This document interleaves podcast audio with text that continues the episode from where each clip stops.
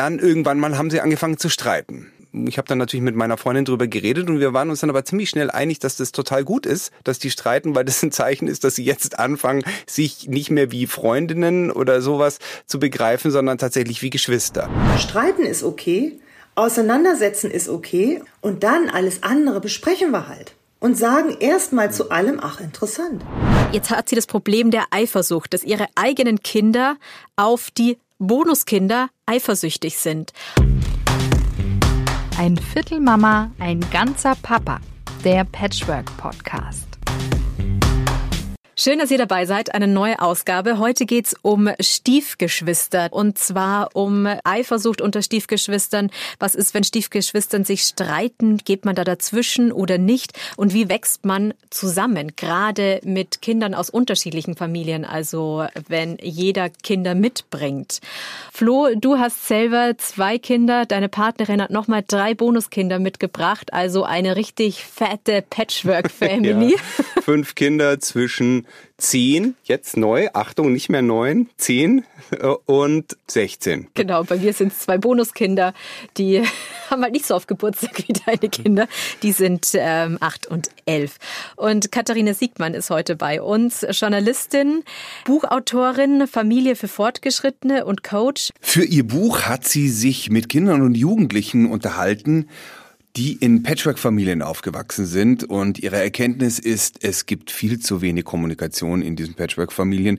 Darum ging es in der letzten Folge unseres Podcasts. Und tatsächlich empfehlen wir euch, diese Folge, falls ihr es noch nicht gemacht habt, zuerst zu hören, denn äh, sie ist sehr interessant. Und wir platzen jetzt auch gleich mitten in das Gespräch, eben in den zweiten Teil mit Katharina Siegmann und da geht's darum, ja, was macht man bei Konflikten zwischen den Stiefkindern? Wir haben äh, von der Petra eine Nachricht bekommen. Bei denen ist es so, dass es ja viel gestritten wird und dann halten äh, jeweils die jeweiligen Eltern zu ihren eigenen Kindern und das führt zu Konflikten. Wir können mal kurz reinhören. Hallo, da ist die Petra. Ich komme aus Österreich, wie man unschwer hören kann. Wir sind eine Patchwork-Familie und zwar da ist der Markus mit seinen zwei Jungs die sind 10 und 11. Und ich mit meinen zwei Burschen, die sind ähm, 10 und 12. Und bei uns gibt's regelmäßig Streitereien. Wir wohnen jetzt seit drei Jahren, also sind wir zusammen und zwei Jahre wohnen wir jetzt zusammen. Ja, unsere Probleme sind eher so, wenn jetzt die Jungs streiten, er hilft dann eher zu seinen Buben und ich eher zu meinen. Es kann auch öfter mal wirklich gescheit aggressiv zugehen, dass gescheit kracht und wir wachsen irgendwie nicht wirklich zusammen, obwohl wir es sehr, sehr oft sehen. Und es war halt nicht so einfach, weil einfach die Kinder so unterschiedlich erzogen worden sind. Auch. Das heißt, meine Kinder so habe ich eher naturverbunden aufgezogen. Mir war es wichtig, dass selbstständig werden. Und das ist ihm bei einer gar nicht gegeben. Also im Grunde ist natürlich der erste Tipp, dass ich denken würde, auf jeden Fall erstmal die Partnerschaft stärken. Ja, erstmal dafür sorgen, dass die regelmäßig Zeit für sich haben. Weil in dem Moment, wo wir Zeit und Energie investieren in unsere Liebesbeziehung, da sind wir so ein bisschen unabhängiger von dem Ganzen, was um uns herum passiert. Deswegen wäre da jetzt wirklich der erste Impuls zu sagen, jeden Abend, wenn die von der Arbeit kommen, gibt es erstmal eine Viertelstunde, wo die nur als Paar zusammensitzen und einen Tee zusammen trinken und sich über den Tag austauschen und wirklich sich als Paar so eine Viertelstunde Zeit nehmen. Also wirklich Fokus auf die Paarbeziehung. Und dann innerlich jeder für sich wirklich das Bewusstsein entwickeln, dass diese Vielfalt sein darf. Und ich meine, pubertierende Jungs, das Tolle, auch da, ich bin ein großer Fan von Perspektivwechsel, ja. Ich finde, wir dürfen immer wieder sagen, wenn man das mal so ein bisschen aus einer anderen Perspektive betrachtet. Also, pubertierende Jungs mit dem Hormoncocktail, die die in sich haben. Wie geil, wenn die laut sind. Wie geil, wenn die aggressiv sind. Wie geil, wenn die sich die Butter nicht vom Brot nehmen lassen und sagen, hier stehe ich, das will ich. Wo, wo, wo steht das Klavier? Das ist natürlich als Frau, als Stiefmutter eine Herausforderung und doch darf man sich immer wieder bewusst machen, dass es deren Aufgabe ist, sich aufzulehnen, dass es deren Aufgabe ist, äh, sich Aufmerksamkeit zu verschaffen und dass gerade Jungs in dieser Zeit wirklich Führung wollen. Ich bin mir absolut sicher, dass die wissen wollen, was geht und was geht nicht. Und da dürfen wir als Eltern oder Stiefeltern als elterliches Paar dann eben in einer Patchwork-Familie sagen, wie die Regeln sind. Und die werden wieder abgestimmt in der Paarzeit. Also ich finde, manchmal ist es auch so, dass wir schon wieder so einen Anspruch haben. Wir dürfen uns mhm. aufregen, wir dürfen auch mal rumzicken, wir dürfen auch mal sagen, dass ich meine Stieftochter gerade richtig nervig finde und die darf mich auch nervig finden, ist doch alles okay. Mhm. Wenn es dann irgendwann wieder einen Konsens gibt und man sagt, ey, sorry, mhm. heute Nachmittag bin ich echt ausgeflippt, mir lagen die Nerven blank, tut mir leid, machen wir zusammen Pizza. Ich glaube, das ist auch das Wichtige, danach auch diesen, diese Kommunikation suchen. Ich habe dann auch, nachdem ich dann auch eine Tür geknallt habe, auch danach die Kommunikation dann gesucht mit ein bisschen Abstand, habe gesagt, ich weiß, das war doof, es tut mir leid, Folgendes, ich war bei mir einfach, ich war drüber und dann merkt man, ist es natürlich auch, ähm, schafft es natürlich auch Nähe, wenn man dann auch auf einen zugeht und sagt, das war jetzt nicht so okay und hilft dann natürlich auch, auch wahnsinnig dabei.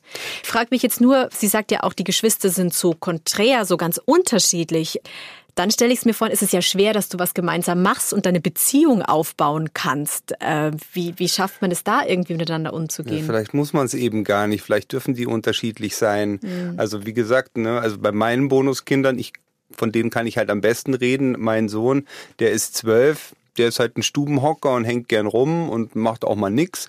Und äh, mein Bonuskind, der ist 13, der geht halt total gern Skateboard fahren und sobald irgendwie es nicht regnet, dann geht der raus.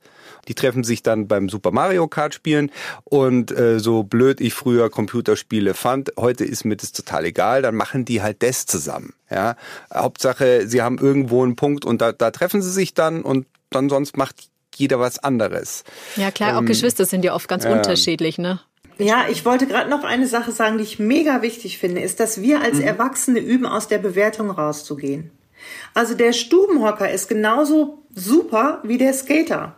Und die ähm, Perlenketten aufziehende kleine süße äh, ne? Stieftochter. Bastelmaus. Bastelmaus mit Einhörnern und Glitzerschweif ist genauso süß wie Ronja Räubertochter, die irgendwie verdreckt aus dem Wald kommt. Also wir dürfen als Erwachsene wirklich üben, erstmal, also und das ist für mich wirklich ein Zauberwort, interessant, zu sagen, ach, die kommt verdreckt aus dem Wald und die hat wieder vier Meter Perlen aufgefädelt. Also, und das so zu lassen. Und im Grunde, man könnte so schöne Rituale eben auch einfangen, wo man wirklich jedes Kind für seine Einzigartigkeit feiert. Ja, und die sagt man, du findest immer so tolle Sachen im Wald und du knüpfst immer so tolle Perlenketten. Und dann merken die, sie werden so anerkannt und gewertschätzt, wie sie sind. Anstatt immer zu sagen, die Perlenkettenmaus muss jetzt mit in den Wald. Ja, klar. Kennst du das auch, Katharina? Wie, also ich kann dazu sagen, meine äh, Kinder und meine Bonuskinder sind relativ ähnlich erzogen worden. Und wie war es bei dir, Katharina? Haben die Stiefgeschwister gut zusammengepasst? Also bei uns hat das super geklappt. Und ich glaube, dass das irgendwie nicht so richtig die Frage ist, die einen weiterbringt, weil ja, ich glaube. Da kann sich eh nichts ändern. Naja, also ich glaube, dass man sich ja in Patchwork-Familien oft vormacht, dass man Probleme hat, weil man eine Patchwork-Familie ist. Ich glaube aber, dass solche Probleme in den besten, solidesten Vater-Mutter-Kind-Familien vorkommen und in meiner Geschichte ist es so, dass die heftigsten Auseinandersetzungen, die habe ich mit meinem Mann bei der Erziehung unseres gemeinsamen Kindes gehabt. Also das heißt, da ging es gar nicht um mein Kind, dein Kind. Das heißt, man kann sich über alles Mögliche streiten und man kann auch über alles Mögliche in Frieden miteinander kommen. Und das ist so ein bisschen die Perspektive, wenn man in einer Patchwork-Familie lebt, dann ist das grundsätzlich eine Einladung zur Vielfalt und es ist auch eine Einladung dazu, wirklich Andersartigkeit erstmal wahrzunehmen und dann wirklich zu akzeptieren, wenn nicht gar wertschätzen zu können. Und im Grunde finde ich, besteht genau darin das Geschenk für alle in einer Patchwork-Familie. Also ich kann den ganzen Tag bekämpfen, dass ein Kind anders drauf ist, dass ein Kind eine andere Persönlichkeit hat, andere Werte vermittelt bekommen hat, andere Interessen hat. Oder ich kann sagen, ist ja interessant. Und interessant ist eigentlich an dieser Stelle wirklich mein Lieblingswort, weil ich kann doch mich den ganzen Tag erstmal hinsetzen und sagen, ach, interessant. Da gibt's nun also ein Kind, das steht immer auf, wenn es fertig gegessen hat, und da gibt's ein Kind, das bleibt, bis der Tisch abgeräumt ist. Bei uns gibt's immer diesen Klassiker, darf ich mit den Fingern ins Gurkenglas? Ja, also man merkte dann immer, wie sehr meine Stieftochter am Hin und Her gelitten hat, weil sie wirklich, bevor sie sich eine Gurke genommen hat, immer gefragt hat, äh, darf ich mit den Fingern, äh, bei Mama muss ich mit der Gabel, wo bin ich jetzt hier gerade so? Also, ich finde, da darf man als Eltern wirklich auch erstmal so einen Grundentspannungsmantel drüber werfen, sich einfach 25 Mal am Tag sagen, was man seinen Kindern im Grunde erstmal zumutet, dass die in zwei Zuhausen leben, wo die einmal die Woche wechseln, dann hat Papa eine neue, dann hat Mama einen neuen, mit denen müssen sie auch klarkommen. Also wie meine Stieftochter dann immer ganz charmanterweise gesagt hat, ne, Stiefeltern sind die Erwachsenen, die dir deine Eltern eingebrockt haben. Da sitzt dann halt irgend so eine Frau, die meint, an einem rumkritteln zu können, ja, und das mit Finger oder nicht Finger bestimmen zu können, das ist natürlich erstmal ätzend. Und wie cool ist es, wenn man Patchwork als Chance begreift und sagt, ah, wie wollen wir es denn jetzt handhaben in unserer neuen Konstellation? Wollen wir mit dem Finger ins Gurkenglas oder wollen wir auch vielleicht eine Gabel nehmen? Und ich glaube, dass in dem Moment, wo man als Erwachsene so eine Grundentspannung mit reinbringt und weiß, streiten ist okay, auseinandersetzen ist okay und diese Kinder haben erstmal wirklich eine ganze Menge Puffer, damit sie sich eingewöhnen können.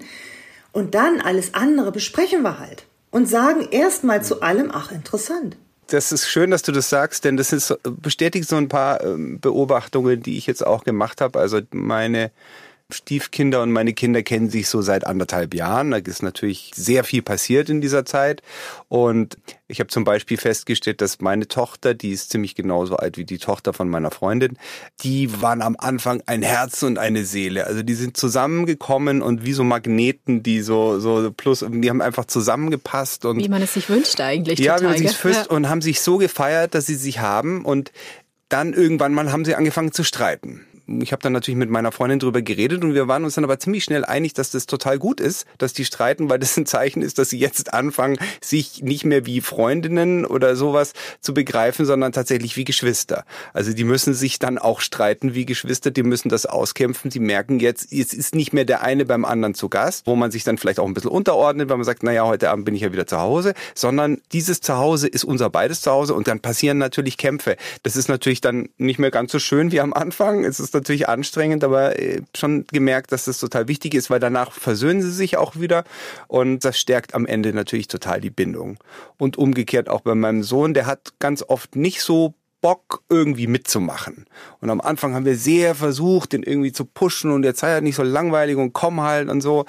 Und inzwischen sind wir dazu übergegangen, ihn einfach ein bisschen zu lassen. Ich kann den ja auch nicht ändern. Ich finde es zwar manchmal ein bisschen schade, dass er irgendwie keinen Bock hat, irgendwie was mit uns zu machen, aber dann, dann lasse ich den lieber daheim und dann soll er da halt irgendwie rumhängen, als dass ich den mitschlepp und er dann irgendwie die ganze Zeit rumjammert, dass er keinen Bock hat und einen die Laune verdirbt. Noch ein anderes Beispiel. Eine Freundin von mir ist auch in der Patchwork-Family und da gibt's Geschwister auf beiden Seiten. Äh, jetzt hat sie das Problem der Eifersucht, dass ihre eigenen Kinder auf die Bonuskinder eifersüchtig sind und immer glauben, dass die Mama quasi zu ihr selber viel strenger ist als zu den Bonuskindern. Und ähm, sie ist da total in der Zwickmühle und sagt, ich weiß gar nicht, wie ich mit dieser Eifersucht eigentlich umgehen soll. Denn ich habe nicht das Gefühl, dass ich strenger bin. Eifersucht, ja. Also ich würde auch erstmal da sagen, okay, mein Kind hat das Gefühl, ich bin irgendwie freundlicher und entspannter mit den äh, Stiefkindern und dann wieder das Band zum eigenen Kind stärken. Dieses Gefühl nehmen, aber dieses Gefühl erstmal sein lassen. Weil das ist natürlich auch, das drückt ja erstmal auch mir die Knöpfe. Wenn mein Kind das Gefühl hat, ich bin ungerecht, da denke ich ja als Mutter sowieso schon, ich habe voll versagt und habe zwei, zwei schlaflose Nächte wegen Schuldgefühlen und allem, dann darf ich mich doch erstmal beruhigen und sagen, ich gebe hier mein Bestes. Ich bin davon überzeugt, dass in Patchwork-Familien alle erstmal ihr Bestes geben. Und zur Not muss man sich irgendwie äh, entschuldigen und sagen, Mann, da habe ich irgendwie zu schnell irgendwas verurteilt oder zu früh gemeckert, tut mir leid, lass uns nochmal von vorne anfangen. Ähm, ich würde erstmal das Kind mit seinem Gefühl der Eifersucht sein lassen. Ach, okay. Willst du erstmal, dass ich dich ganz doll in den Arm nehme? Wird's wohl mal wieder Zeit für eine Mutter-Tochter-Aktion. Am Samstag wir beide Frühmorgens 6 Uhr, Nachtwanderung, keine Ahnung. Nur eine Mama-Tochter-Aktion. Also das, ich würde das als Zeichen sehen, dass das Kind ein Bedürfnis nach extra Mama-Aufmerksamkeit hat. Und da kann man natürlich jeden Tag sagen, du, es gibt jeden Abend, ich bringe alle anderen mit ins Bett, aber wir zwei haben noch mal fünf Minuten extra. Die Freundin von mir hat auch gemeint, das Problem bei ihr ist, sie wollten eigentlich den Ostersonntag gemeinsam verbringen, als gemeinsame Patchwork-Familie. Und jetzt lehnen sich die eigenen Kinder auf und sagen, du, wir wollen es aber gar nicht. Wir wollen nicht gemeinsam feiern. Und das ist natürlich ganz schön, ganz schön hart. Aber drückt man das dann als Mami durch und sagt, du, pass auf, wir sind ja auch irgendwo eine Familie? Oder beugt man sich dann der Meinung der Kinder? Im Grunde, ich finde auch, die Erwachsenen haben erstmal die Kommunikationsgewalt und die, wie wollen wir es am besten machen, Entscheidung. Mhm. Und ich finde auch, dass man nicht mit ein, zwei, drei Kindern die Befindlichkeiten diskutieren kann, ja, weil dann kommen die alle auf Ideen und überlegen sich am Ende noch irgendwas, damit es erst recht chaotisch wird. Mm, genau, weil mal schauen, wer, wer, sein Ding durchdrückt, der ist dann der Gewinner oder irgendwie so. Die lehnen ne? sich dann mal zurück und gucken, wie die Eltern das Spektakel irgendwie geregelt kriegen. Ne? Genau, bis die, die, dass sie das Feuer wieder löschen können, genau. was sie angezündet haben. Ja. Genau. Also von daher ist es so, dass ich so denke, die Eltern dürfen einen Plan aushecken und ihn mit den Kindern abstimmen. Und wenn eines der Kinder so komplett in Widerstand geht, dann würde ich auch das erstmal sagen, ah, okay, interessant. Dieses, das Annehmen ist immer irgendwie das, das Zaubermittel, ja, ist immer, es darf alles sein. Es darf auch ein Kind die Osterpläne richtig scheiße finden. Warum auch nicht? Ja, hat keine Lust zum Feiern. Das ging mir früher in meiner Vater, Mutter, Schwester, Schwesterfamilie auch so, dass ich zu bestimmten Sachen keinen Bock hatte. Und auch da dürfen wir als Stiefeltern oft merken, ja, auch in Patchwork-Familien haben die Kinder zu bestimmten Dingen keinen Bock. Ja, und das hat unsere Eltern früher doch auch nicht interessiert, ob wir Bock hatten oder nicht. Also bis zu einem gewissen Grad dürfen wir einfach aushalten, dass unsere Kinder keinen Bock haben, dass die in Widerstand gehen und dass die sich streiten. Hm. Ein paar Sachen kann man einfach bestimmen. Das, das sagen wir uns auch immer wieder. Das bestimmen wir einfach. Wir diskutieren nicht alles. Weil bei fünf Kindern, nee, da kommst du ja, kannst den ganzen Tag reden. Genau. Und dann kann man immer noch sagen, wir bestimmen den Rahmen. Wir sind Sonntag von 10 bis 18 Uhr bei Opa so und so. Und wir können gucken, welches, was du mitnehmen möchtest, damit du da Spaß hast. Oder wir können abstimmen, dass ihr da einen Film gucken könnt. Oder, oder, oder, dann gibt's ja wieder tausend Gestaltungsmöglichkeiten. Aber da ist es, glaube ich, gut und das ist oft gerade so rebellierende Jungs, die wollen wissen, wo ist der Rahmen? Wo ist die Leitplanke? Auf welchem Gebiet kann ich mich jetzt bewegen? Wir hatten so eine Situation, dass wir, wir hatten einen Sommerurlaub mit der Patchwork-Familie, wo mein Sohn dann in einen großen Loyalitätskonflikt gekommen ist. Aber er hat dann beim nächsten Urlaub gesagt, er fährt nicht mit. Und nachdem wir ihm das dann irgendwie drei oder viermal angeboten haben und ihm auch ganz klar gesagt haben, wir würden uns sehr freuen, dass er mitfährt, haben wir dann aber auch gesagt, okay, wenn du sagst, du willst nicht mitfahren, dann fährst du nicht mit du musst nicht mit. Zu dem Urlaub ist es dann wegen Corona nicht gekommen. Es war aber doch sehr interessant, denn am Schluss war er dann auch doch unsicher, ob das vielleicht überhaupt äh, dann doch vielleicht blöd ist, wenn er gar nicht mitkommt. Also genau diese Tatsache, dass wir ihn da beim Wort genommen haben und ihn gelassen haben, hat ihm das hat ihm die Möglichkeit gegeben, sich nochmal neu wirklich zu entscheiden und zu sagen, ah okay, ich kann mich echt entscheiden und wenn ich da keinen Erwartungsdruck spüre, dann kann ich auch besser spüren, was ich eigentlich will. Und ich denke, dass er am, am Ende weiß ich nicht genau, vielleicht sogar mitgekommen wäre, vielleicht auch den Urlaub nicht, den nächsten aber dann sicherlich schon wieder. Und dieses Entspannen und den Druck da rausnehmen, das war tatsächlich das Beste, was wir machen können. Und dann natürlich musste ich mich schon auch ein bisschen, ich war dann natürlich traurig, aber ich musste mich dann schon auch ein bisschen von meinem persönlichen Wunsch einfach los sagen und sagen, ja, okay, dann habe ich halt mal einen, in einen Urlaub meinen Sohn nicht dabei. Das finde ich tatsächlich traurig, aber es ihn zu zwingen, das, das hilft uns allen nichts. Was ich zum Thema Eifersucht noch sagen wollte, das Gemeine an der Eifersucht, und das ist, glaube ich, das, wo man dann so aufpassen muss, dass die Kommunikation auch stattfindet, ist, dass das so schuldbehaftet ist. Also die Tochter von meiner Freundin war eifersüchtig auf meine Tochter, weil meine Tochter und meine Freundin, die verstehen sich sehr, sehr gut und die kuscheln viel und das ist natürlich einerseits ganz toll, aber das, dass dann die leibliche Tochter äh, eifersüchtig wird, ist auch klar. Und die hat sich so geschämt dafür, dass sie, glaube ich, einen ganzen Tag gebraucht hat, um das ihrer Mutter tatsächlich das einfach zuzugeben. Und so, wir haben gedacht, was ist los mit der heute und so. Und ganz am Schluss kam sie in Tränen aufgelöst zu ihr an, in einem dann geeigneten Moment und gesagt, ich bin eifersüchtig und hat sich geschämt dafür und so. Und das, das ist, glaube ich, der Moment, wo äh, du, Katharina, auch gesagt hast, da ist da diese Kommunikation, dass dieser Moment muss dann stattfinden, dass dann wieder das Vertrauen wieder und dann meine Freundin hat gesagt, ey, na, das kann ich verstehen, dass du eifersüchtig bist, das ist okay, du musst dich nicht dafür schämen, aber ich bin deine Mutter und du musst keine Angst haben, ich werde immer für dich da sein. Und das ist ein kleines, kurzes Gespräch, dann ist alles wieder gut.